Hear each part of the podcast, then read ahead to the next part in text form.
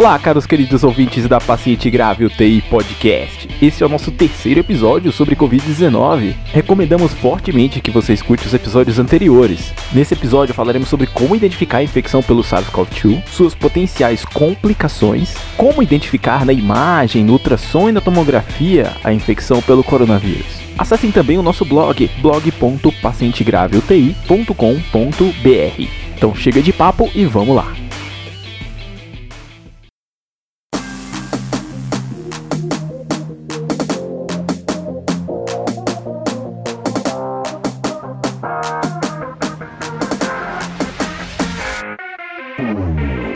No início da pandemia, os dados chineses mostravam que quase 100% dos pacientes com Covid-19 apresentavam febre no quadro clínico inicial. Porém, esse achado não se sustentou com os demais estudos e com as demais séries de casos publicados ao redor do mundo, fazendo com que essa febre descrita nas séries de casos dos chineses fosse um viés de seleção. Mesmo naqueles pacientes mais graves, como visto nas séries de casos de Washington, febre não era um sintoma tão comum assim, apresentando-se em apenas metade dos pacientes. Portanto, febre calafrios não chega a ser um sintoma importante nem de inclusão nem de exclusão da infecção por coronavírus. A anosmia de Josia também foi bem observada pelos europeus, principalmente na Itália, onde observava-se que estava presente em até 70% dos pacientes, principalmente nas primeiras 24 a 48 horas de doença. Alguns estudos consideram até que a anosmia e disgeusia não acompanhada de rinorreia ou congestão nasal poderia ser bem característica dessa doença, o que daria para diferenciar de outras doenças e outras infecções por vírus. O neurotropismo relacionado ao vírus poderia justificar essa lesão olfatória, uma vez que uma das vias de entrada no cérebro seria através da própria via olfatória. Isso já era observado no SARS-CoV-1 e agora está sendo observado no SARS-CoV-2 também. Com relação à dispneia, como já descrevemos nos podcasts anteriores, caracteristicamente os doentes apresentam uma desproporção entre o quadro clínico e essa sensação da própria dispneia. Mesmo que vejamos uma taquipneia nesses doentes, eles não aparentam queixar-se muito de dispneia. Isso levou ao surgimento daquele termo de happy hypoxemia, como já descrevemos também nos podcasts anteriores. Dados chineses de sintomas que levaram a óbito relataram que o surgimento de dispneia, principalmente associado a uma relação PF mais baixa e taquipneia, era um sinal de alarme importante para essa doença, havendo morte de até 60% dos casos. Portanto, já podemos guardar um sinal de alarme, que seria a dispneia, que uma vez relatada, esse doente deveria ser observado mais de perto. Tosse seca, diarreia, inapetência e dor abdominal, mialgia e fadiga também são sintomas comuns dessa doença, mas são bem inespecíficos e não ajudariam em muita coisa, não tem um padrão diferente das outras doenças, a não ser pela tosse necessariamente ser seca, mas pode ser produtiva também, já como essa doença pode vir associada a outras infecções também.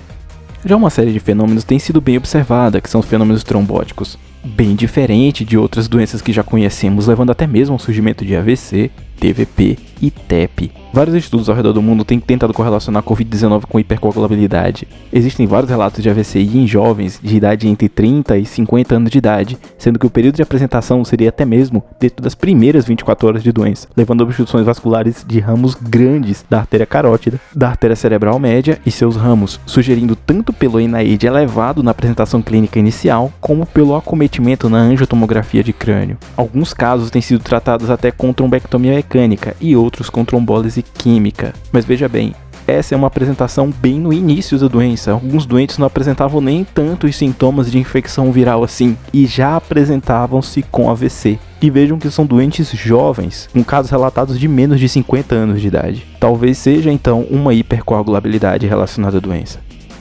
A elevação nos níveis séricos de troponina também já é bem conhecida dentro dos doentes com Covid apesar de não se entender bem a fisiopatologia, miocardite e fenômenos isquêmicos poderiam estar relacionados. Dados americanos relatam que o coronavírus poderia estar relacionado à miocardite primariamente ou uma forma de acute chronic, descompensando doentes já previamente portadores de insuficiência cardíaca, mesmo sem sintomas respiratórios na apresentação. Ainda assim, a apresentação bem mais comum seria de miocardite mais associada ao contexto de formas pulmonares graves. Ainda não se sabe como manejar esses casos, a não ser do meio sindrômico.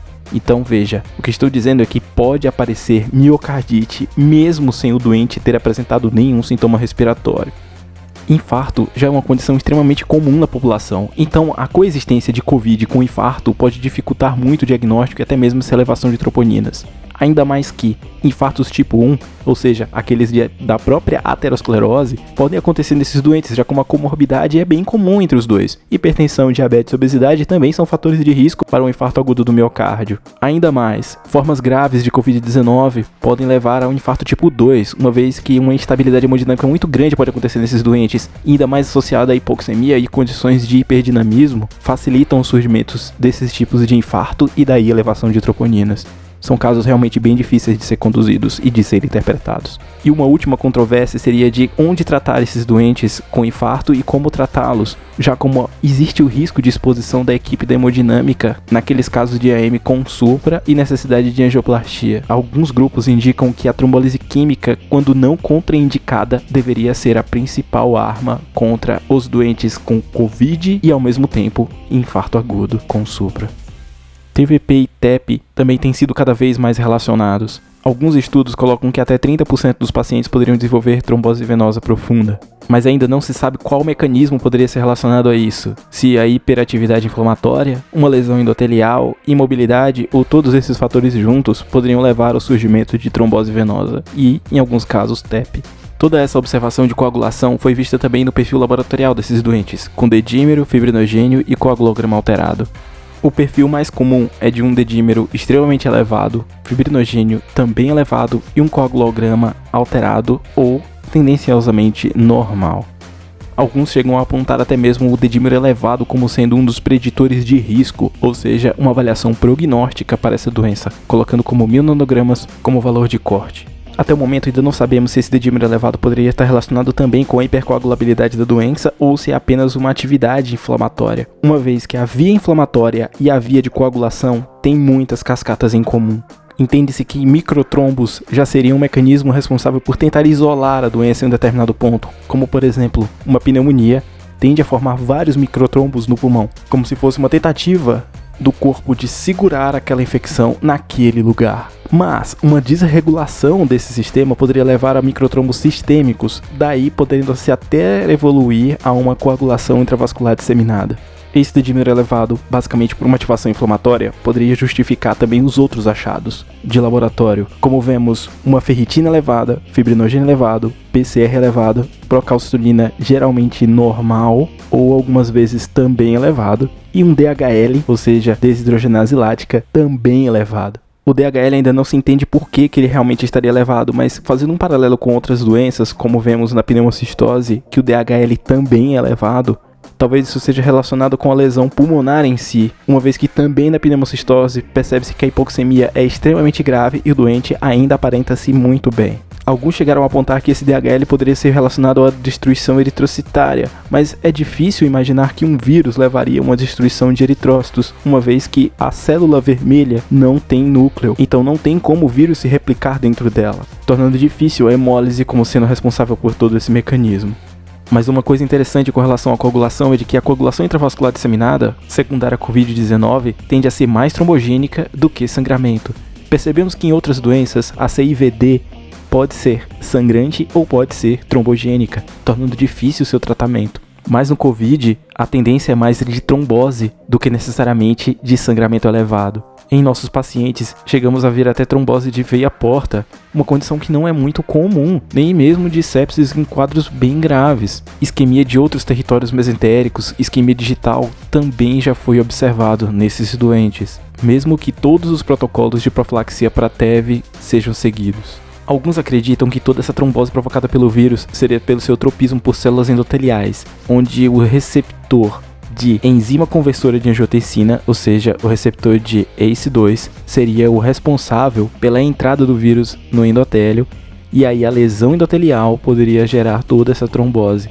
Percebemos que o endotélio de vários órgãos, cérebro, coração, rim, intestino e pulmões, todos eles têm esses receptores de ACE2. E logo, essa lesão endotelial difusa poderia justificar a vasoconstricção hipóxica pulmonar, o vidro fosco encontrado na tomografia de tórax, essa hipercoagulabilidade, como já dissemos, e até mesmo a congestão pulmonar, uma tendência muito grande a edema pulmonar nesses casos. Daí alguns indicam que evitar-se balanços hídricos positivos seria uma medida interessante para evitar uma lesão pulmonar cada vez maior. Pensando dessa maneira, seria bom não suspender os BRAS e os IECAS dos pacientes hipertensos, na medida do possível, a não ser que, claro, eles evoluam com hipotensão ou então alguma outra coisa que contraindique o seu uso, já como expor os receptores de ACE2 poderia piorar ainda mais a doença, ainda mais naqueles usuários crônicos de bloqueadores desses receptores, já como esses doentes geralmente têm mais receptores do que a população em geral, o que facilitaria ainda mais a entrada do vírus. Outros indicadores prognósticos que foram encontrados foi a linfopenia e o RDW elevado. Numa série de casos da China, os doentes sem linfopenia e os que apresentavam-se com menor alteração do RDW sobreviveram mais do que os demais.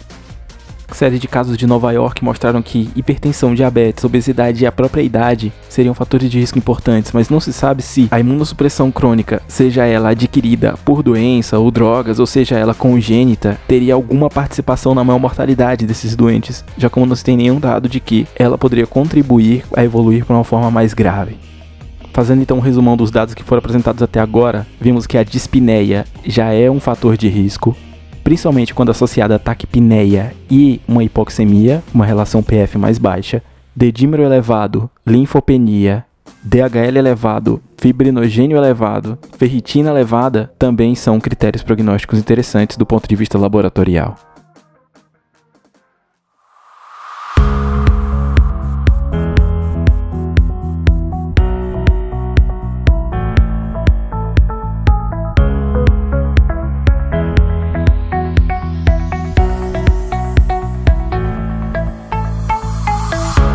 Já com relação aos exames de imagem, raio-x, tomografia e ultrassom também são úteis no diagnóstico, acompanhamento e até mesmo avaliação de gravidade desses doentes. De todos, o raio-x de tórax é o menos específico, mas pode ser utilizado para acompanhamento, avaliação de complicações, como por exemplo, evolução para pneumonia necrotizante, derrame pleural, empiema, pneumotórax, que são intercorrências que podem acontecer com qualquer doente. A expansão da utilização de ultrassonografia como point of care também tem trazido resultados interessantes com o Covid-19 como por exemplo, estudos chineses mostraram que o uso de ultrassom como rastreio para trombose venosa profunda tem trazido resultados interessantes, como a utilização de técnica clássica daquelas de compressão das veias e avaliação do comportamento do lumen vascular como rastreio para TVP. Segundo esses estudos, a TVP pode ser encontrada dentro da primeira até a quarta semana de doença. Com relação ao ultrassom de tórax, em virtude do padrão de doença pulmonar, que é mais localizada na periferia do pulmão, bem próximo da superfície, o ultrassom de tórax também é bem interessante para ser utilizado nesses casos. Os achados dos estudos chineses mostram que as lesões subpleurais são bem vistas em até 100% dos casos. Linhas B também estão presentes em quase todos os casos sendo que metade deles observam-se consolidação, isso considerando-se as formas iniciais da doença, sendo o envolvimento bilateral e de dorso os mais interessantes. Com o passar do tempo, as consolidações vão ficando cada vez mais comuns, sendo observado principalmente na primeira semana de doença. Derrame pleural, estranhamente, que não é encontrado muito em tomografia, foi bem visualizado nesse estudo. Em suma, um dado importante do Covid seria aquela perda da linearidade da pleura, com o surgimento de consolidações subpleurais mesmo nas fases iniciais da doença e até mesmo linhas B.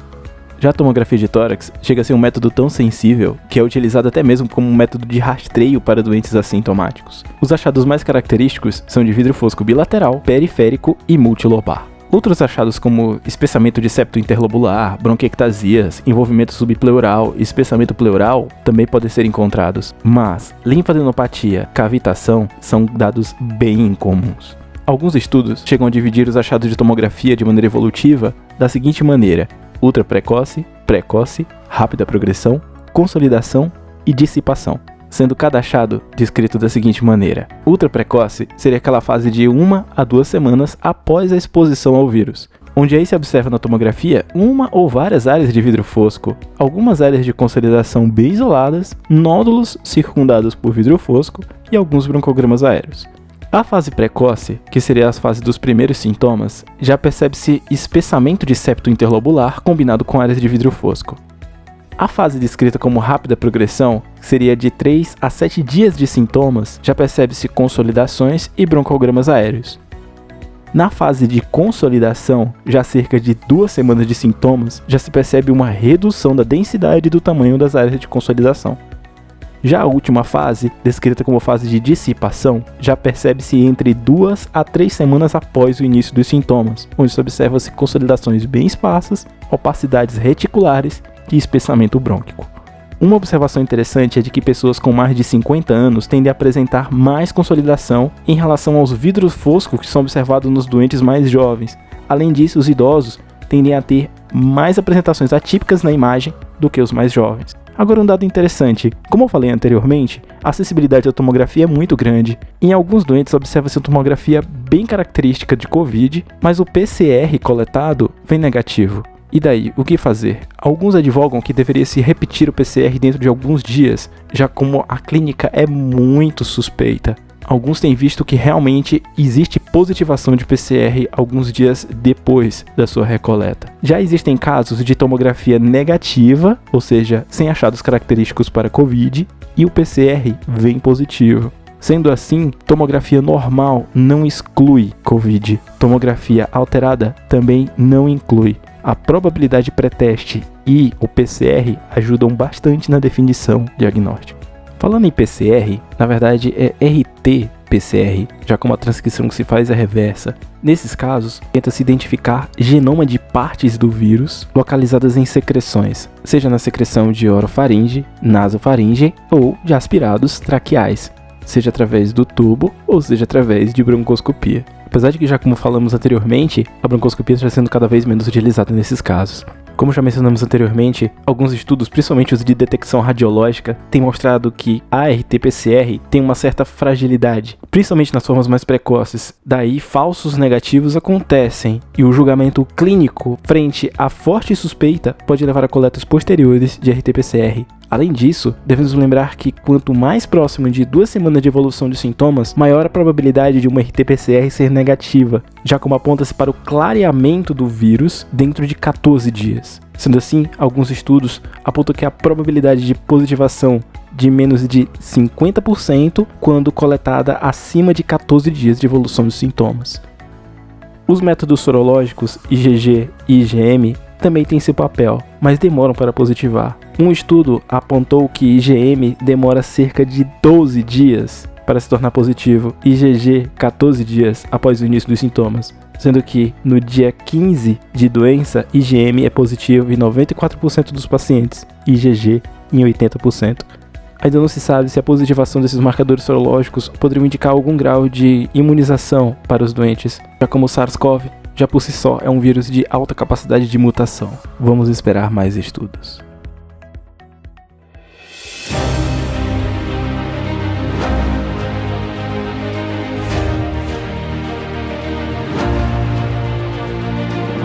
Isso é tudo, pessoal. Curtam, compartilhem, espalhem este podcast pelo mundo, já como são vocês que fazem com que esta mídia continue no ar. Acessem também o nosso blog, blog.pacientegraveuti.com.br. Estaremos atualizando constantemente as informações sobre a Covid-19. E mais uma vez, este podcast tende a não ser definitivo. Correções posteriores podem acontecer à medida que novos estudos forem sendo lançados. No próximo episódio, falaremos sobre as técnicas terapêuticas, os medicamentos e as estratégias de terapia que estão sendo criadas de maneira específica para o Covid-19.